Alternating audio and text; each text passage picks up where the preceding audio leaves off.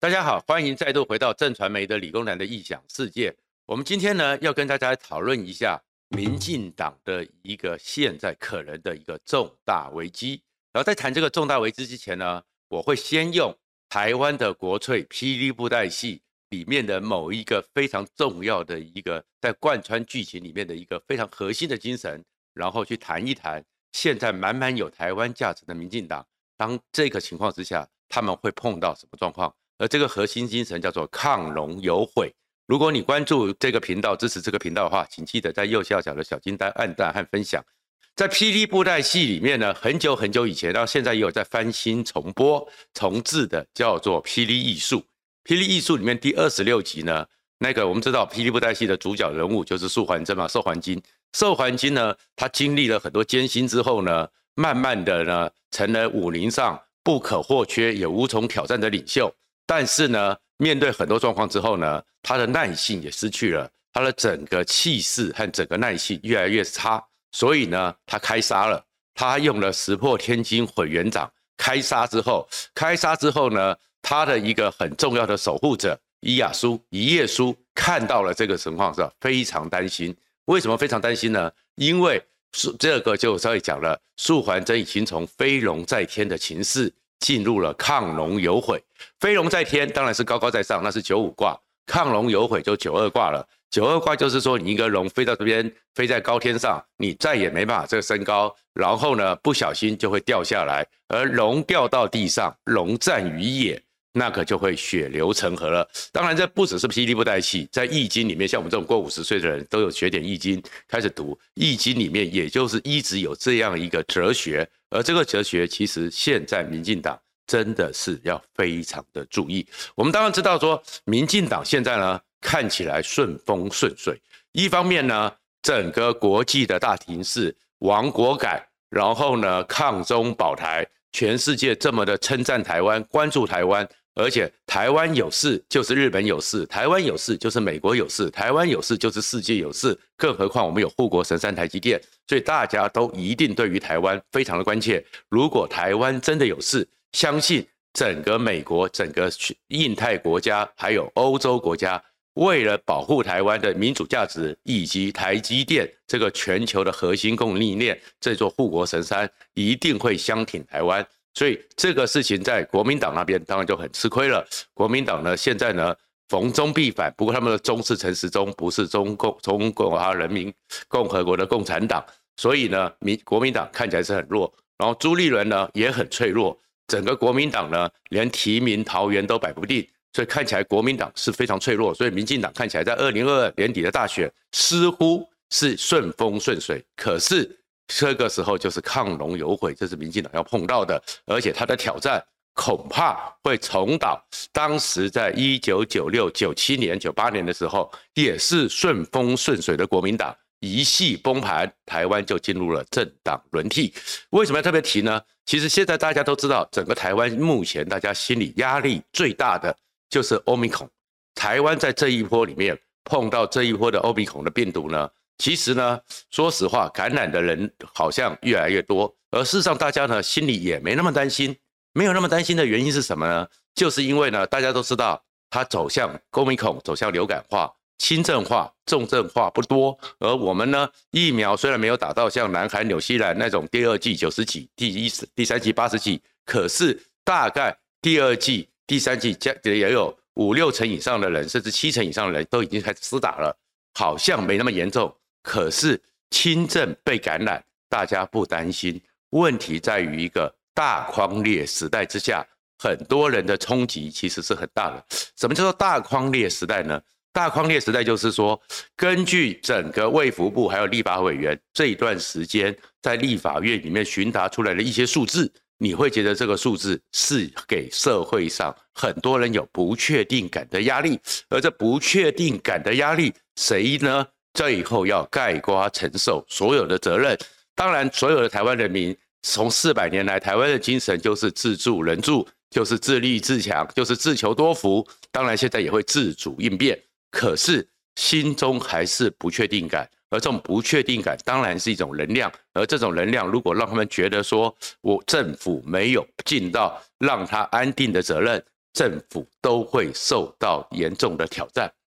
怎么讲呢？比如说，我们知道说，当台湾看起来，因为大家的防卫习惯比较好，防疫习惯、防疫纪律都比世界各国好，所以会看到说，像欧米孔起来这一波，在不管在那个韩国啊，或者是一些国家里面，大概听那些医学专家讲，都是二点五天到三点五天之内会翻倍。所以呢，如果你有一百人开始有确诊，然后呢，已经它的传染力又非常强。它的整个的流扩散的能力，而且被察觉的能力，因为无症状轻症太多，所以会很快的扩散。你框列追踪，你要像过去的时候，像德尔塔、像贝塔那样围堵，其实很难。而它的一个大概这样子的话，就二到五天就翻倍。所以大概如果是说今天前呃三天前有一百个，三天到四天后就两百个，再三天到四天后。可能就四百个这种几何级数，所以像现在台湾呢，大家都在想说会不会一天确诊就上万人？但是这上万人其实大家就在居家照护就好了吗？可是问题就出在居家照护，这已经不是公共卫生的防疫能力而已了，而是公共卫生的行政治理的能力的一个重大考验。那个两岁的小孩，我们当然为他感到悲伤，而这悲伤里面。当然，我们也知道医学专业里面也很难讲说，那差的那个两个半小时的通报会不会让结果有所改变？可是这个时候就是当你碰到这个时候，你要求助的时候，我们的公共卫生行政管理单位能不能迅速的有一套非常有效，然后没有漏失的一个行政能力，这就很重要。可是行政能力要靠的就是我们现在也许不用再那么的担心医疗量人。可是我们的治理量人，我们的行政量人，我们的应变量人，政府准备好了吗？大匡列时代的来临，陈时中，你什么准备好了吗？什么叫做大匡列时代呢？就是说，大概你可以看到说，在立法里面那些国会议员跟卫福部官员，还有 CDC 在指挥中心里面讲的时候，大概是说，去年的时候，像德尔塔虽然很强，压力也很大，可是他一个人如果确诊，大概会匡列。六点六到七点几这样的一个人，所以一个人确诊就有七个人会被匡列。但是德尔塔呢，因为我们防范的很好，所以大家压力还没那么大。可是我们也知道说，那时候全台湾在居家隔离、居家被匡列，然后要自居家隔离或居家这这种状况之下，甚至自我健健康管理之下，也是数万人。好那，现在来了，如果那一个是 Omicron 呢？如果根据现在的框列的方式，当然政府可能在放松。比如说台北市就从四天降成两天了，可是然后呢，这这个就是接触者的那个追溯期。可是你看这框列那个数据出来，在国会里面走出来一个数据，在那个立法院询答的时候，十六点七七，你知道那是什么数字吗？那十六点七七就是说，如果今天有一千个人确诊，就是一万六千七百人被框列，你要在家里面好好的待着，一人一室。在整个家庭里面，你要想办法呢，尽量的做好自我的一个隔离、自主的应变。那是十六一万六千七百人。那如果中了一万个呢？确诊一万个，那个就是十六万七千人了。那如果像现在讲的是十万人，那是多少？一百六十七万人。如果说现在很多说法都是说可能会最后累积起来，台湾有百万人确诊。那这个百万人确诊的话，那不就一百六十七万了吗？那如果继续往百万人的话，就不是一千六百七十万了吗？那我台湾才两千三百万人，全台湾被确诊，管你是三分之不被要居家要被框列，那你想想看，这个是过半的人，那对台湾的社会的运作生活会有多大的影响？所以面对这样一个情况，大框列时代，你的框列接触的标准是不是还要再做调整？因为你如果还是这么的严格的话，大家怎么去进行生活？所以这样一个生活上的压力、生活上的处理，然后呢，我之前几天呢也有收到一些人开始是专心的去统计、去整理 CDC 现在所发生发出来的框列指引。你知道有多少页吗？六十七、四十八页的 PDF。你看到这么复杂的管理，这么复杂的情况。你叫很多人怎么去因应？那中间有没有什么地方还没考虑掉，都造成生活的这种状况？而我们呢，更麻烦的事情是什么？我们并不是所有的企业都是半导体产业，都是台积电，都是红海这种大企业。对这种大企业来讲，如果十个人、二十个人被框列，他们没有问题。因为他们呢可能在公司里面是上千人，像红海大概几万人，就算你一百个被框列，他们都能运转。可是我们全台湾主要的九成以上都是中小企业，甚至于虽然我们的定义里面的中小企业是三百人以上，三十到三百人，可是多数还是可能就数十人。如果一个中小企业、一个服务业、一个餐饮业，一个他们的公司运转里面，大概如果有十个人被匡列，不能来上班，而且不是所有的产业都适合居家上班，都可以在家里面还可以继续工作，整个生产的运作、整个营运的运作都受到重大影响，而这重大影响当然就会有物流的问题。当然就有经济的问题，当然就有收入的问题。那这些状况就会造成很多人心中担心的，已经不是生病，而是生活。而这样一个不确定感，当然会造成说希望有一个明确的答案。所以这个时候，此时此刻，政府准备好了吗？政府能够让老百姓，让每个人在面对这样一个应变、自主应变之下。但是知道狂风骤雨中有哪句明灯，非常明确的告诉你，照着这个方向走就对。所以这是一个重大考验。如果你处理不好，产生了一些遗憾，这种遗憾恐怕老百姓虽然能够理解，但是是不是能够谅解，就是重大考验了。而这种不确定感里面，当然会造成呢希望台湾能够赶快的做出来这种明确的指引。大框列时代能不能把它用更合理、更科学的方式进行一个比较合理的框列，而这个框列的程序又确确实实能够防范疫情和病毒的一个扩散，都是一个严重的考验，也是前所未有。所以我们也不苛责政府，但是提醒政府你要去注意。那第二个状况是什么？第二个状况是说，在这样一个情况之下，可能很多的经济、很多的复苏，我们知道说台湾已经有很高比例了，已经没有存款了。这两年半，很多的比较中小型的企业，比较不是口袋深的企业，还有很多家庭，其实生活上都有很大的压力。而且现在全世界因为乌克兰的战争，因为俄罗斯的战争，能源开始飙涨，然后美国因为通膨的关系又开始升息，造成全世界又一直有这个升息的压力、通膨的压力。而升息的话呢，很多的年轻人，你们买的房子、你们的房贷，恐怕都要加以支出，而且。物流的压力，所以全世界开始很多货物越来越贵。像台湾的鸡蛋问题，到目前为止还在运作中，可是也不是让大家非常满意、非常顺畅的，能够说要买鸡蛋，尤其是北部都会区，不是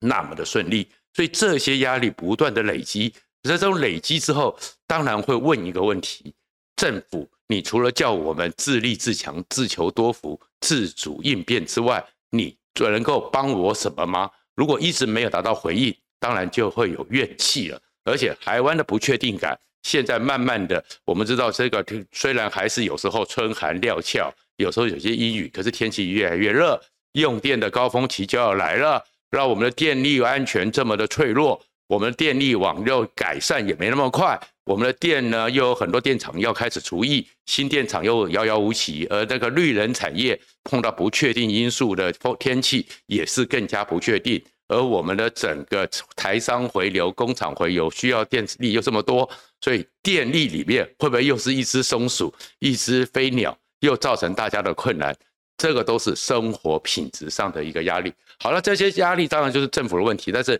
政府如果这个时候大家其实都会体谅。但是如果整个政府让老百姓觉得你们的核心的思考不是处理这些人民百姓付托给政府的工作，而是脑袋里面是选举，那样子谅解不理解，变未必谅解，最后考不好会有误解，而这个误解恐怕就是政府最大的麻烦了。而这里面首当其冲的人。当然就是陈时中，而这个陈时中又会面对一个问题，就是民进党执政党，因为现在顺风顺水，国民党太脆弱，所以民进党里面当然对于他们后蔡英文时代卡位的超前部署，我们也看到蠢蠢欲动。先从先前的县市议员的初选提名，我们就看到说有很多是民进党的打着绿旗的人的。相互的争吵，那当然，民进党有一个比国民党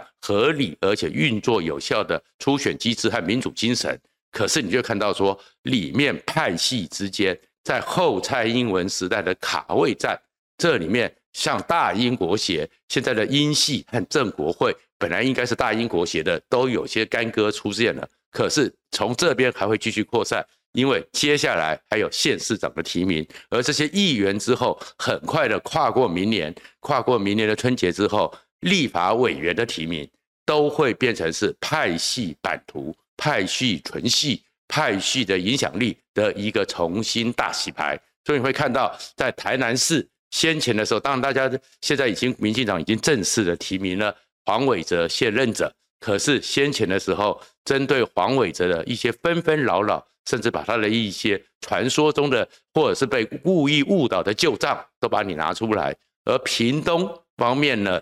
三个立委的厮杀到何等强烈。而最关键的就是台北、桃园了。台北、桃园、台中，你会就看到陈时中到底能不能选？此时此刻，陈时中宣布去参选，那防疫的统筹谁来主持？而接续的人，大家是不是像信赖陈时中一样如此的信赖？而可是因为民进党的党国需求，非要陈时中不可，征召了陈时中。当然，绿色的选民。民进党的基本盘当然会鼓掌叫好，可是中间选民心中会不会有另外的看法呢？然后再过来是真正的像国民党那些选民，恐怕就会大做文章了。所以这个时候陈时中就是一个影响，然后后面更大的影响是什么？因为台北市过去的时候，你看马英九，你看陈水扁。选了台北市，或者是谢长廷，就算你有参选，不不参选，你在台湾的政治位阶、政治辈分都会拉往上拉高，或者是像苏贞昌、蔡英文、游锡堃选了新北市这样的重要的城市，所以呢，也是现在是五院院长，甚至于是总统，所以这个整个台北的二都整个状况之下，都已经是会牵涉到。后蔡英文时代的卡位了，然后再过来一个情况是，还有桃园。当然，目前的这个情况是赖清德大概是一路领先，郑文灿要看他的车尾灯都看不到。可是整个新潮流内部是不是就这样子就抵定了呢？那其他人怎么办？尤其是新潮流在过去的文化传统里面，他们喜欢居于二线。可是现在因为整个情势改变，新潮流一定会变成是。整个民进党权力结构的一个主流力量，他们这一次有很多县市长退，但是他们都知道，如果二零二四赖清德目前的局势很容易上去之后，新潮流有很多政务官可以做，那这样子，那可是非跟赖清德亲近的，就算是其他派系或者是新潮流郑文灿体系，他们怎么办？所以桃园也会吵得很凶，所以其实现在这些情况，就是民进党里面有个内部的一个纷扰。而这个内部的纷扰，你就会看到很多事情呢，就已经不是这么单纯的，像过去一年多、两年多，防疫优先、抗中保台、强化台湾是唯一思考。这么多复杂的思考，其实就可能产生一些反作用力。而我在讲这些呢，这个亢龙有悔的现象，不见得不会发生。事实上，在台湾就发生过。而国民党在一九九六年之后到两千年的时候，也是类似的情况。一九九六年的时候，李登辉那时候是国民党独一无二的领导人，而且在国民党的独一无二的领导人之下，又非常坚定的实行了总统的直选。所以一九九六年，台湾明明确确的，因为总统可以直选，而且人民做主，当家做主，所以人民主权在一九九六年被确定。也从那一天开始，当投票投下选出总统那一天开始。台湾的主权再也不是传统的历史主权，而是由代替的两千三百多万人自己当家做主的人民主权。台湾进入一个新时代，李登辉被称为东方不败，而当时的民进党呢，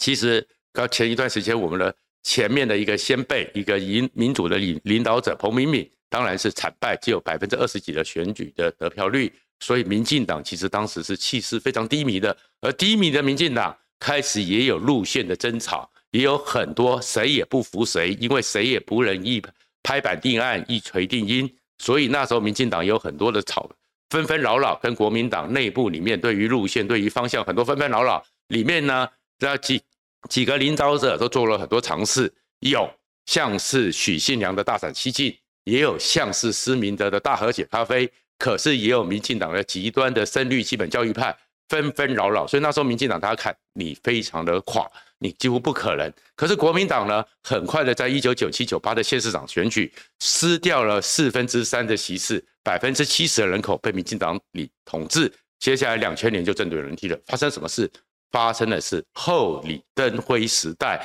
他们的一个卡位战，所以连战系统、宋楚瑜系统、萧万长系统彼此的抵消、彼此的互斗、彼此的纷纷扰扰，让整个国家有效的运转的效率、处理事情的状况，老百姓开始觉得你们怎么搞成这样？我们的生活的问题都不能解决，而且事实上那个时候跟现在的民进党执政很像。那个时候也是台湾一个高度的光荣期。一九九七年，金融巨鳄狙击了泰铢，引爆了是一九九七的金融风暴，全亚洲应声而倒，包含我们现在看到的南韩，那个对南韩来讲那是国耻的一年。南韩根本上整个金融体系受到全世界的重挫，重挫之后，他们甚至还发起了。这个仇恨感，很不就是遗憾感，还人民要出来捐黄金救国家，所以那个时候南韩是非常脆弱的。所以可是全世界只有一个地方面对这个金融风暴，